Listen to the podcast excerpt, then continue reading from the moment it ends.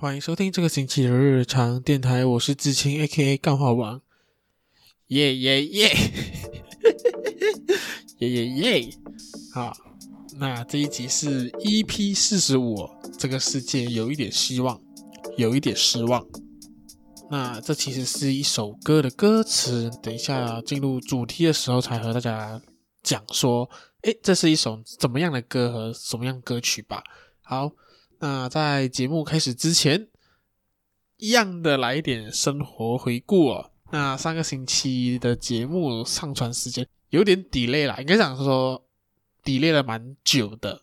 然后因为那一集 delay，这一集也跟着 delay。没有，应该说原本我拜六礼拜真的想录音，我其实稿已经写好了，洋洋洒洒已经写了将近快三面满了字，就是要录音啊。可是。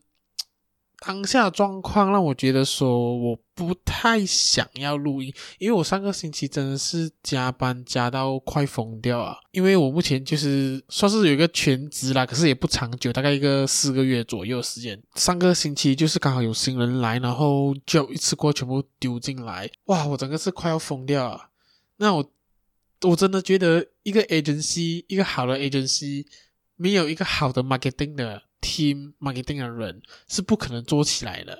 加上我现在待过公司将近两间，或者说我可能听过一些同行啊朋友聊的话，会发现说其实很多时候 advertising 啊，好像 e-commerce 啊，或者是 branding agency 啊，有一个部门是 marketing 的吧，marketing 就负责当顾客跟设计师的那个中间人。然后我发现很多 marketing team 的人真的很难搞。当然，我也觉得 marketing 的人都会觉得 designer 很难搞，这个我承认。Designer 有自己的坚持嘛，但是我发现很多 agency 能请到的 marketing 人哦，都是那种纯 marketing 背景的人，然后他们真的是会觉得做设计是很容易，或者说他们觉得说啊，就改图而已嘛，很快的。他不知道你改一个 font，或者说改大一个字，还要整体要调整，它是一个整体的东西。因为那时候我这个公司的 marketing 啊，反正他不会听啊，他也听不懂中文，可以稍微讲一下，他就是很长。丢很多 job 进来，然后就是也没有在管这样子，我们就有要反应，可是又有点无力啦，就是上面的人不太能反应到，或者说争取到些什么东西这样子。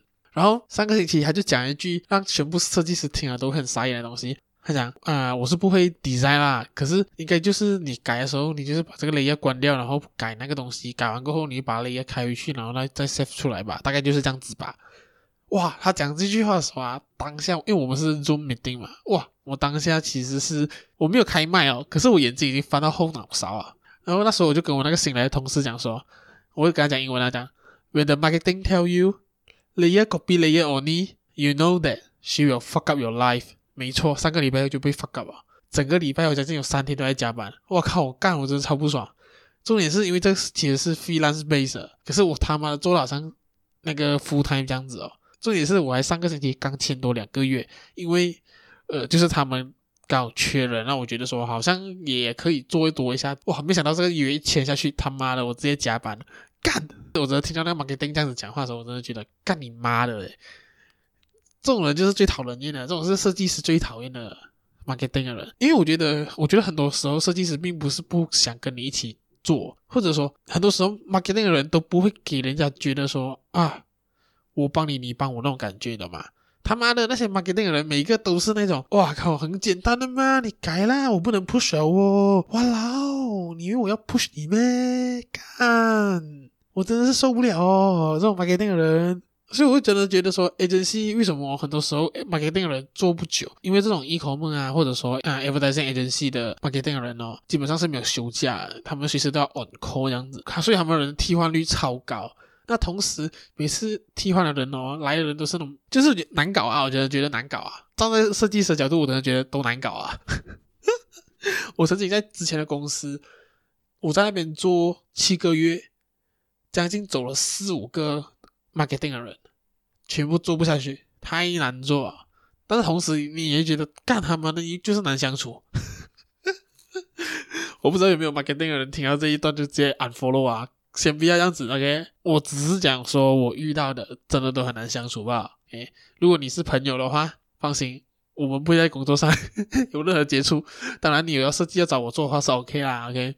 如果你是 marketing base 的人，听到这一段的话，好好审视一下，你这样子去跟 designer 沟通，不是我们难搞，不是我们不想跟你们相处啊，好不好？是真的，你们要体谅一下设计师，你们要应该知道说设计是什么，你们再去摘去这些有设计背景或者说专做设计的 agency 工作，而不是你有一个 marketing 的文凭啊，你就跑来干，那这是最 shit 的。哇！我竟然骂了七分钟的这一段，OK，就是一个生活分享，反就是我还是爱大家，爱大家，哎，职业不分贵贱啊，只是人的问题，OK，好，讲一个轻松的东西。那最近就是呃，新年过回来嘛，我就是 我人生中有几件大事了。第一件之前讲过很多次，就是被拒绝，讲不腻，我跟你讲。就是被女生拒绝，被喜欢女生拒绝。然后另外一件大事就是我二月的时候就开始进行了一六八饮食跟低糖饮食。那稍微和大家分享一下，我相信大家如果你有试着做一些 diet 的事情的话，应该稍微都知道说一六八低糖啊，或者说生酮饮食啊这种东西呀。那生酮不是我的首选啊，因为我觉得生酮有点太极端了。对，那我就是实行一六八跟低糖咯。那一六八的话就是。呃，十六个小时不吃东西，八个小时吃东西。然后低糖饮食的话，就是说你摄取淀粉的分量，当然最好是一天里面都没有啦，或者说只有一个餐盘里面的四分之一。然后你的主要就是多摄取肉类啊、蛋白质啊，来让你产生那个 energy 嘛，或者说长肉吧，这种东西，对。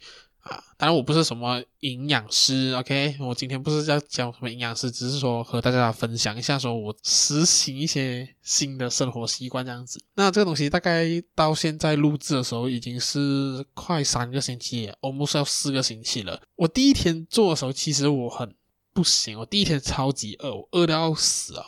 虽然说这三个星期里面有时候天数我会嘴巴痒，会偷吃一些小饼干啊，可是基本上。呃，都没有，然后我都会喝很多水，呃，因为他他们是好像有建议说一天喝三三升的水，对，所以我为了这件事情，我特地买了一个超大的三升的水瓶，我超级喜欢那个水瓶啊，我相信到时候这节目上的时候，我应该会配一张我跟水瓶合照的照片，我超级喜欢它，因为我觉得喝起来真的很爽，它很重，然后也很可爱嘛，因为它粉蓝色这样子呀，所以就是真的太爱它，我每天都爱喝，单单我今天就喝了，我今天有点。口干舌燥哦，所以我今天就喝了将近七里的水。为了实行一六八跟低糖饮食嘛，那低糖饮食其实呃，如果你不摄取饭的话，只吃肉菜的话，其实是 OK 的。那我一开始是这样子啦，然后过后我就开始觉得说，诶。我想试试看做一些水煮餐，或者说那种很 clean 的那个食物，这样子就开始去买食物来煮哦，就是煮鸡胸肉啊，呃，三文鱼啊，花椰菜啊。那这东西持续了将近快三个星期嘛，刚刚说，呃，体重的话其实是有从九十八点八，对，那时候我新年量到九十八点八，我非常害怕。我其实平时没有在管我的体重的，我觉得说就是大概那个 range 在那边。可是我那时候看到九十八点八的时候，它距离。破一百，将近只有一点八吗？我非常害怕，我觉得说一百并不是我能够接受我体重的一个数字，所以我一回来新年回来，马上开始进行这个挑战啊，就是一些啊、呃、生活习惯的改变这样子。对，所以那时候从九十八点八减到现在，曾经一度啊，因为因为我们其实体重会飘漂浮不定啊，每天是像那个油价这样子啊，今天特别高，明天特别低，或者说那个啊虚拟货币这样子，今天暴涨，明天暴跌这样子，当然。体重也一样啊，就是曾经有最低是到九十三点九，对，平均大概就是已经瘦了四点四。但我实行的过程并不是说很坚持，就是哦，呃，每一天都是两餐吃自己煮的。啊，我就没这样子啊，我只有可能中午的时候，因为工作关系，所以我就会去打包，就会吃有淀粉和肉类的东西，可能鸡饭啊这种东西。然后晚上的时候，就是尽可能呢，我有时间，我都是自己煮哦。然后自己煮的话，就不会摄取淀粉，就肉类、菜类这样子。实行一六八嘛，所以我就把我吃饭时间控制在八个小时内，大概是中午十二点到晚上一个八点十点前这样的一个时段呢、啊。呀，那这些事情做下来将近三个星期的话，我其实觉得肚子是有稍微小了一点啊，当然。不是到那种哇，真的是瘦到没有肚腩那种啊，也不是说肚子已经小到看看得到我的鸡鸡，看得到我鸡鸡的那种。OK，然后可是我有感觉到整体的感觉是呃比较比较轻松的。没有那么的沉重，手脚啊，或者说整个人的感觉，精神上是其实是比较放松和比较自在一点。那我接下来的目标就是可能就是继续维持这样的状况哦，然后可能就是希望可以增加自己的睡眠时间。我发现睡不好，其实对于减重这件事情也也也有点就是阻碍啦。可是我也不能说我是在减重，因为其实我其实要减的是脂肪。如果你要减重的话，就是要去练肌肉；如果你要减脂。减脂肪的话，你就要从饮食上面去着手去改变呀，所以我是觉得蛮有感的这件事情。我的目标啊，其实是希望说年底的时候可以瘦到八十，然后从八十了过后，我就可能去开始练肌肉这样子啊，看能不能变帅，然后桃花变好呢？或者说从年底就开始变成一个渣男呢？也说不定，好不好？所以这个就是我对于我今年人生的。身体上或者说健康这件事情上的一个小期待啦，对，因为我其实平时真的是完全没有在 care 这件事情了。可是今年呢，看到那个体重的时候，我真的觉得，干，我真的好好该锻炼一下。而且今年也二十五岁了嘛，新陈代谢什么东西也开始会可能会缓慢。你看，我觉得说，it's time to 让自己健康起来，可能活得好一点，这样子活得长久一点啦。对，OK，那就是。这个小音乐，我们就来到下一段。今天的主题：这个世界有一点希望，有一点失望。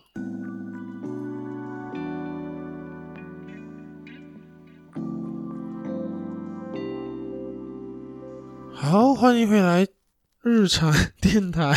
刚刚偷偷去看了一下小红书，小红书这一趴我过后可能在下一集会讲一下。好，欢迎回来，日常电台。好，今天呃后半段其实有点沉重啊，对，我相信就是啊，先讲一下标题吧。标题就是这个世界有点希望，有点失望。其实是来自一首歌，呃，它原唱叫做呃蔡澜清，这个位是一个非常我觉得蛮有才的一个歌手。可是他在他发行第一张专辑之前，他就不幸离世了。呃，这一首歌是他传。应该是说传承他的意志，他的想法很出名的一首歌。那五月天有翻唱过，然后张悬好像也是有翻唱过。都讲到这个世界嘛，有一点希望，有点失望这件事情，就想要聊一下近期一个非常我觉得很严重，大家也应该了解的一个东西啦，就是一件事情这样子。乌克兰跟俄罗斯在打仗，其实在现在是还在进行中的。那现在这个时候我录制的时间是一月三号的凌晨一点五十分。原本我应该睡觉的呢，可是我讲的太精神了，我决定先录制。那希望说可以马上很快的上架给大家，大家听到了。对，这件事情还在进行中，今天是第五天、第六天。我其中一个原因，上个星期不录电台节目，是因为我很怕局势已经不同了，然后剪好过后放上去的时候，已就是一个旧的东西。当然，现在我也有这样的想法，我也是觉得，诶，因为这个战局啊，其实是每天都在变的，每一个小时都在变。呃，你不知道接下来你看到新闻的时候会发生什么事情。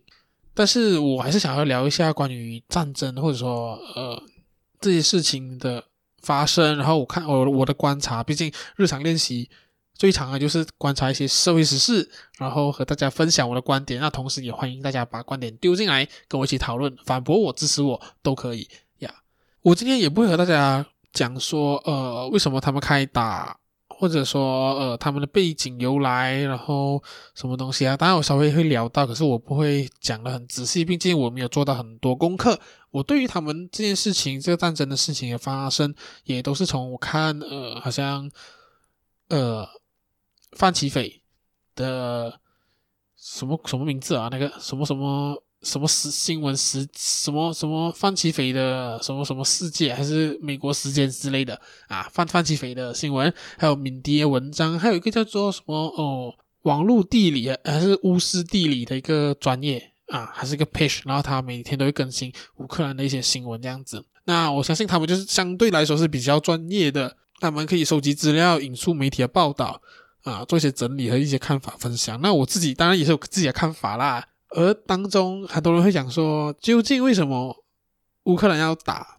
当中涉及了很多原因啊。乌克兰想加入北约，想加入欧盟，然后普丁对于呃苏联解体之后的一个统一梦，还有就是俄罗斯内部的民生问题这些东西，还有普丁的政治生涯这种有的没的，呃，还有可能就是呃，价值上的对立啊，民主自由对上于集权独裁政府这种观念上的对立等等，一切都是在里头在发生着。只是我真的很意外，说这件事情真的发生了，因为呃，上两个星期其实都有看到新闻说有一些冲突在，但我没有想到是真的宣布说去打去拿下乌克兰的总统首级这样子，觉得很意外。那我也去看了一下，他说为什么要打。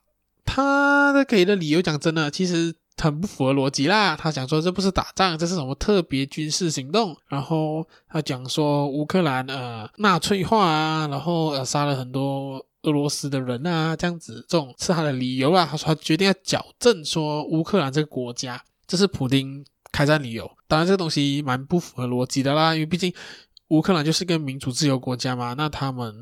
呃，应该是说，他现在的政府比较倾向于欧盟或者说欧洲那边的国家，因为他就是在欧洲国家跟那个俄罗斯的中间，他们是土地连在一起。如果说欧洲的势力已经来到了俄罗斯的门口的话，俄罗斯其实是感觉到备受威胁，毕竟这个东西就牵扯到俄罗斯他之前做过的事情什么他都会呀。我原本以为只是就是一些小冲突，然后就是大家然后丢丢石头啊，像中国跟印度这样子丢丢石头啊，然后丢死了呢就丢死了，那丢不死就算了的那种，就是主要还是激起啊、自己国内人民的一些情绪这样子。但我没有想到，就是现在是看到一个一个国家以一个非常不正当的理由去侵略另外一个主权独立的国家，我真的不知道有什么天大的事情需要做到这个样子。我没有想到，二十一世纪战争还是我们会看得到的东西，而我们必须去理解。我也没有想到说，我有一集节目竟然要聊。我看到文章报道啊，新闻报道之类的，我真的还蛮 respect 他们，就是身为一个小国，一个呃，当然我相信，就是他后面还是有一些欧洲啊，或者说英国、美国、法国，他们有一些呃。给他们一些武器去帮忙，让他们去对抗外敌嘛。毕竟他们已经说了没有直接就是直接带兵。可是你会看到很多人就那种文章啊、新闻报道说，他们的军队这样子去保护家园，他们的人民，他们自己的那个呃乌克兰的民众走上街头去帮那个军人一起打仗，守护家园这样子。我相信他也知道他们的自己的能力到多少，可是他们还是努力的去保护自己的家，展现他们自己的价值所在。我。真的觉得很 respect 和很屌，真的非常非常屌，尤其是他的那个总统啊，就是有喜剧背景的总统，他也是一个很屌人，因为其实就是有美国的政府想要帮他撤离嘛，至少讲说俄罗斯攻到进来首都的话，至少你们的总统没有死掉啊，一个象征性的人物还在，可是他没有离开，他留在首都和大家一起守护家园，哇干的，我想。我真的找不到有任何一个政治人物会做到这种地步啊！我也不是要神格化这个人，或者说讲说他不可能做错事，但是以后或者说我还没有看到。可是当然在这件事情上，我看到的是一个国家、一个领导人、一个政治人物应该要有的气魄和态度。因为当人民选了你出来过后，你应该做的事情就是保护他们。你是人民的公仆，你应该是做留下来最后一个那个人。可是你看很多。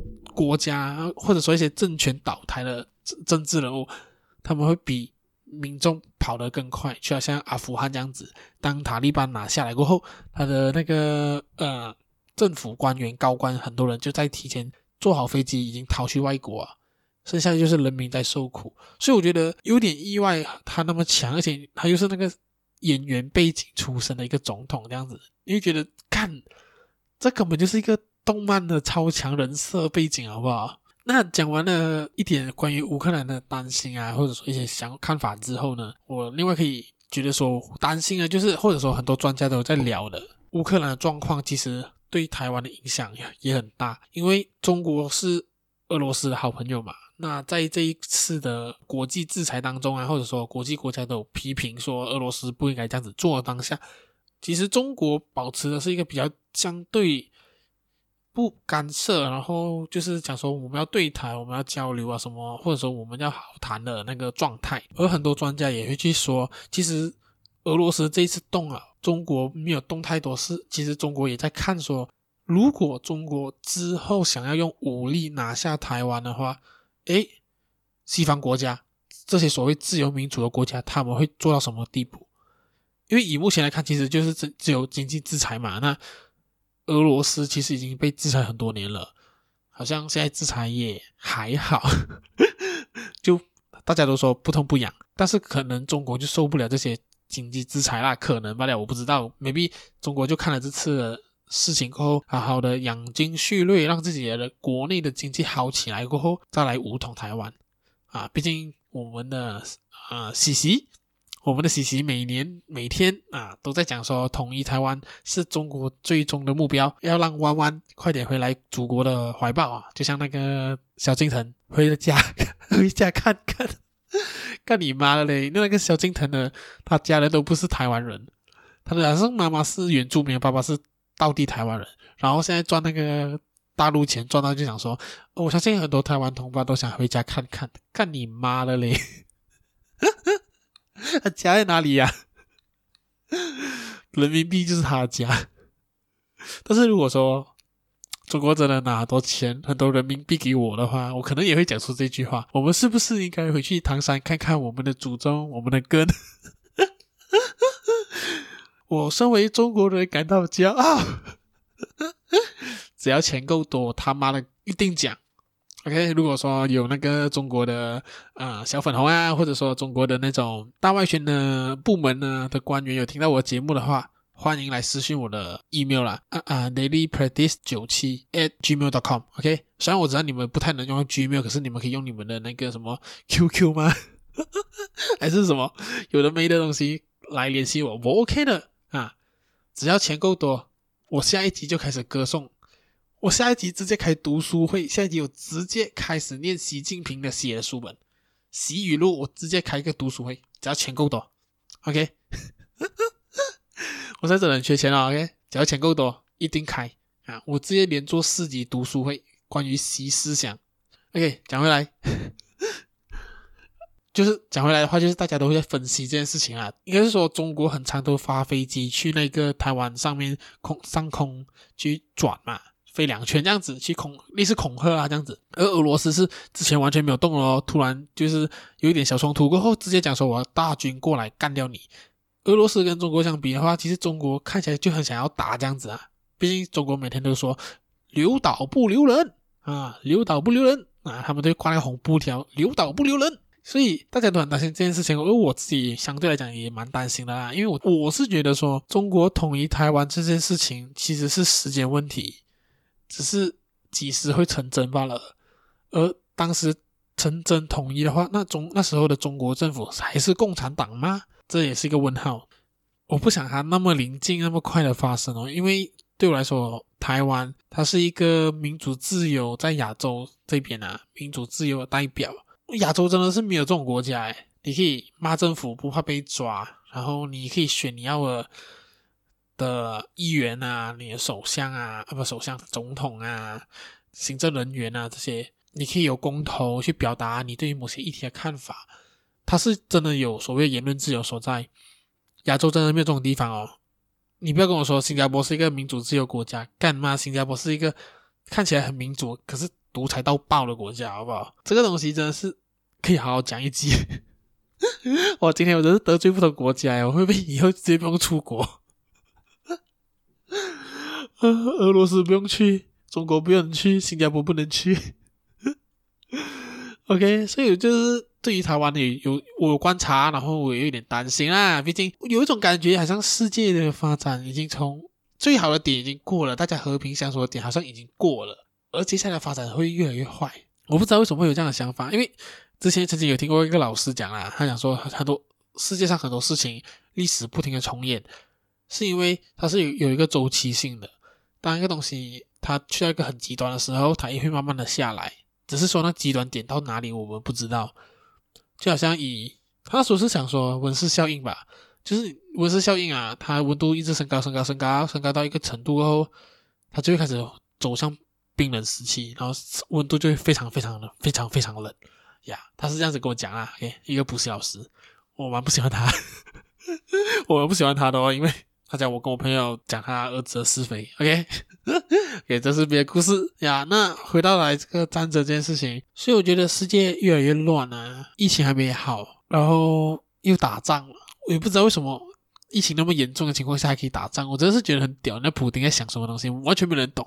最傻眼的是我在战争的发生第一天或第二天吧，就很多人转转载那个微博发出来的家庭伦理剧、家庭伦理剧来讲述这个战争的脉络。我干，我看到那个我真的是不行诶，因为那个东西根本就是已经踩着立场来啊，摆到明是中国俄罗斯方的那种写法，很明显就是趁机要骂自由民主价值啊，西方国家这样子。去默许，去让人家觉得说，俄罗斯只是去教训他原本的土地、原本的人民这样子而已，他没有错。干什么东西？这个、这个、这个、这个，就算你已经分开了，你分手了，你怎么可能跑回去你的前妻的家去打你的前妻？跟他说，我只是要教训你，让你学乖一点。什么东西都不合逻辑吧？这根本会被抓吧？好不好？然后我身边超多人在学这个东西，我他妈的，我看着就很不爽，我觉得。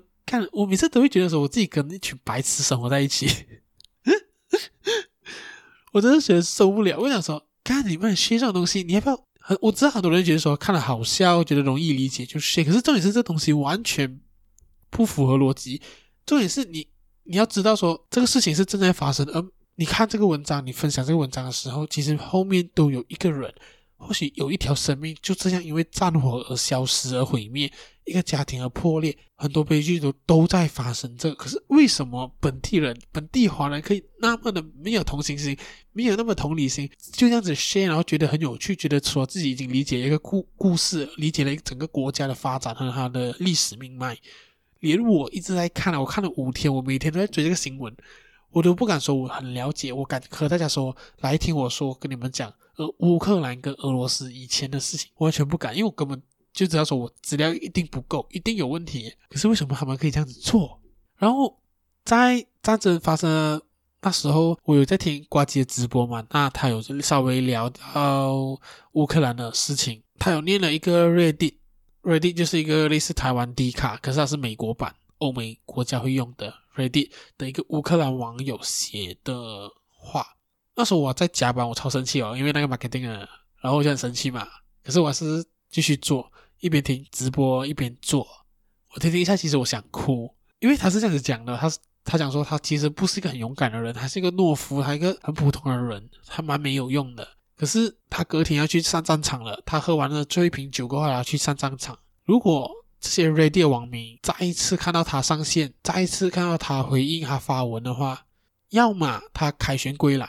要么他就是一个死懦夫，他打到一半他跑回家，他跑回去上网，他当那个死宅。如果他不再出现，那就代表他已经在这个战场上已经牺牲了。我当下听他念完，我我真的是觉得说干，很 respect 他们。然后我还在为自己加班这件事情感到不爽。这个时候，这个时间点，有一群人在。保卫自己的国家，保卫自己的家园。我他妈只是加一点小班，要加加几天班，那边不爽。我就觉得自己很惨很烂。我听到那个真的很想哭。我想想看，他可能就是跟我一个二十多岁一样的年轻小伙子，然后可能下个星期有他想要玩的游戏要发售了，或者说最近在破什么游戏，或者说他现在已经交了女朋友，刚交女朋友，或者是这种种种人生美好事情还在发生着。可是他这个时候。一天之内，隔天他就要决定说他要去上战场，他要保护他家，他贡献他的生命。哎妈的！如果真的有一天马来西亚发生战争，我都不知道我会不会是第一个跑了嘞。我真的不懂哎。就像就像我在标题这样讲的，就是这个世界有一点希望，有点失望。当然，战争的发生就是一个很失望的事情嘛。但同时，在这个很大一个很烟霾笼罩的失望的烟霾里面。我们还会看到点点发亮的小希望聚集在一起的时候，其实那个光也是蛮可可贵，或者说可靠，或者说可看，或者说它可以照亮你，或者说给你一点希望这样子。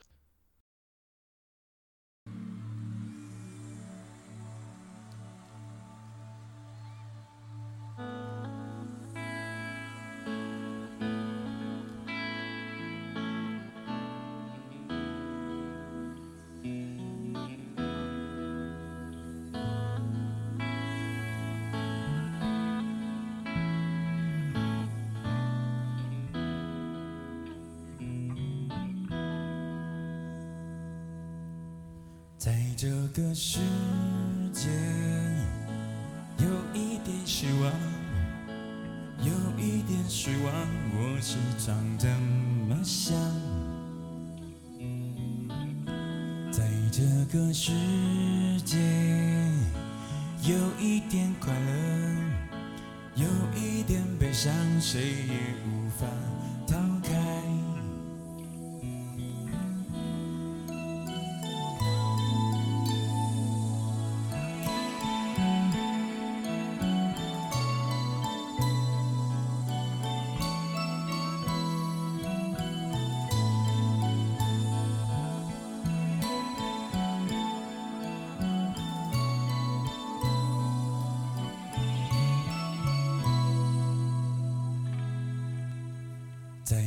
个世界，有一点希望，有一点失望，我时常这么想。在这个世界，有一点快乐，有一点悲伤，谁也无法逃开。我们的世真有那么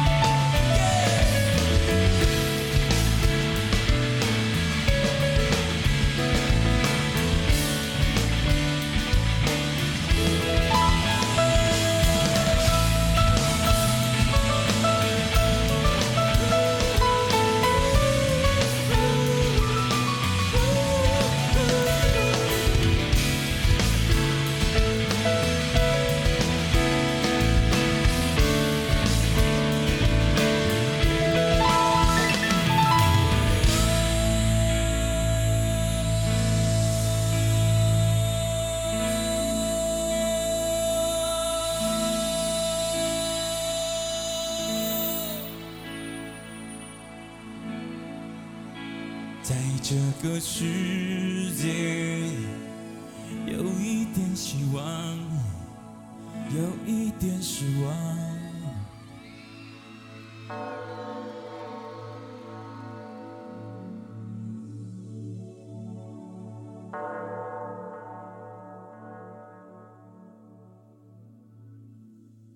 好，刚刚那一首是。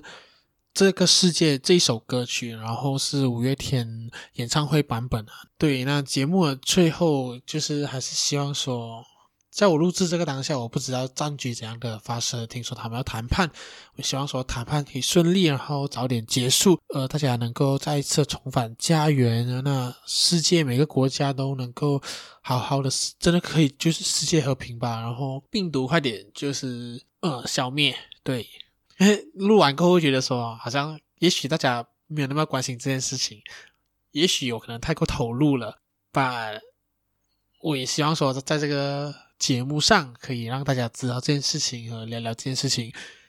呃，我也不知道为什么，我就是很想要看，很想了解，很想参与其中这些社会大小的议题啊、课题啊这样子，它让我觉得很开心和也不想我，也不是说我看到战争很开心啊，就是说呃，了解这些议题啊，参与这些议题，呃，知道这些议题，让我觉得说，我好像跟这世界的连接是是有的，对，而我是很开心、很喜欢这件事情，对，那最后就是。就像这首歌讲了，或者说刚刚我前面稍微讲到，就是当然，也许我们没有遇到战争，可是我们的生活上也是有很多苦难，很多不好事情发生。过去的二月，过去的一月，也许对你来说也并没有很好。那希望在来临的三月里面，呃，日子稍微好一点点，对，好一点点，然后开心一点点，活得自在那么一点点，好不好？那我们就下集再见喽，拜拜。